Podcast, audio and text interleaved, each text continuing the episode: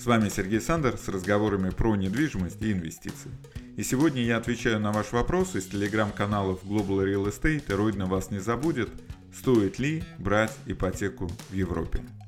Давайте сперва посмотрим на ставки.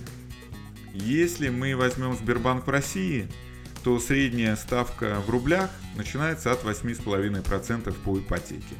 Если мы берем ипотеку с государственной поддержкой, то от 5%. Если приобретаем строящееся жилье, то ставки начинаются от 6,5%. Сбербанк в Казахстане предлагает ипотеку по ставкам ну, примерно 15% в тенге. Если посмотреть на банки Украины, то там ставки будут от 9-12% годовых. Давайте теперь посмотрим на предложения европейских банков. Например, швейцарский банк Цурхер Кантональбанк предлагает фиксированную ставку на 5 лет 1,13% в швейцарских франках. Deutsche Bank в Германии на 5 лет предоставляет ипотеку для приобретения собственной квартиры примерно под 1,5% годовых в евро. Если посмотреть на ставки в Великобритании э, в крупнейшем банке Barclays, то можно занять на 5 лет по фиксированной ставке 1,7% в фунтах стерлингов. Но чтобы продлить этот кредит через 5 лет, ставка будет уже плавающей от 3,59% годовых.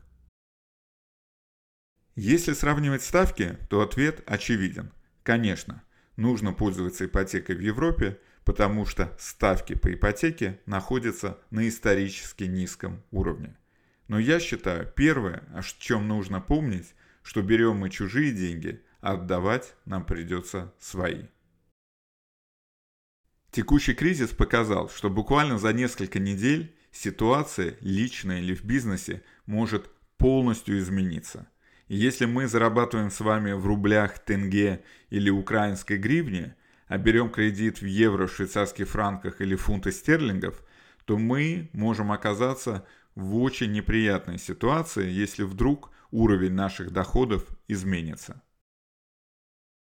Поэтому, принимая решение об оформлении кредита, нужно руководствоваться простым правилом.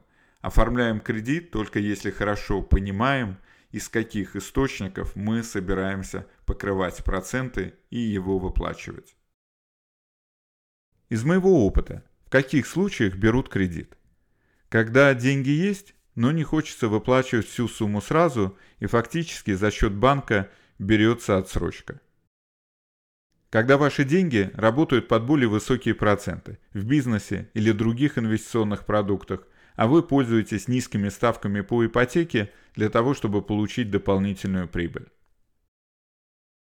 Бывают ситуации, когда вы продаете недвижимость, и это может занять несколько лет, и вы хотите получить срочно часть этой суммы и пользуетесь ипотекой. Иногда мои клиенты оформляют ипотеку для того, чтобы получить счет в иностранном банке – и они считают, что если у них будет ипотека на 10, 15 или 20 лет, то гораздо меньше риски, что банк примет решение о закрытии счета по каким-то независящим от, ним, от них причинам. Поэтому если подводить итог, то брать ипотеку в Европе имеет смысл только если у вас есть надежный источник доходов или как это не смешно звучит, если у вас и так есть деньги на приобретение недвижимости. Во всех остальных случаях лучше арендовать, а не покупать. И в следующем выпуске мы обязательно разберем вопрос, что лучше – арендовать или приобретать недвижимость. С вами был Сергей Сандер с разговорами про недвижимость и инвестиции. Присылайте мне свои вопросы для следующих выпусков – и обязательно подпишитесь на мои каналы YouTube, Facebook, Telegram, LinkedIn или Instagram, как вам удобнее. Если вам нужна помощь в принятии решения, выборе страны или недвижимости для инвестиций, обращайтесь ко мне и загляните на мой сайт sander.ru.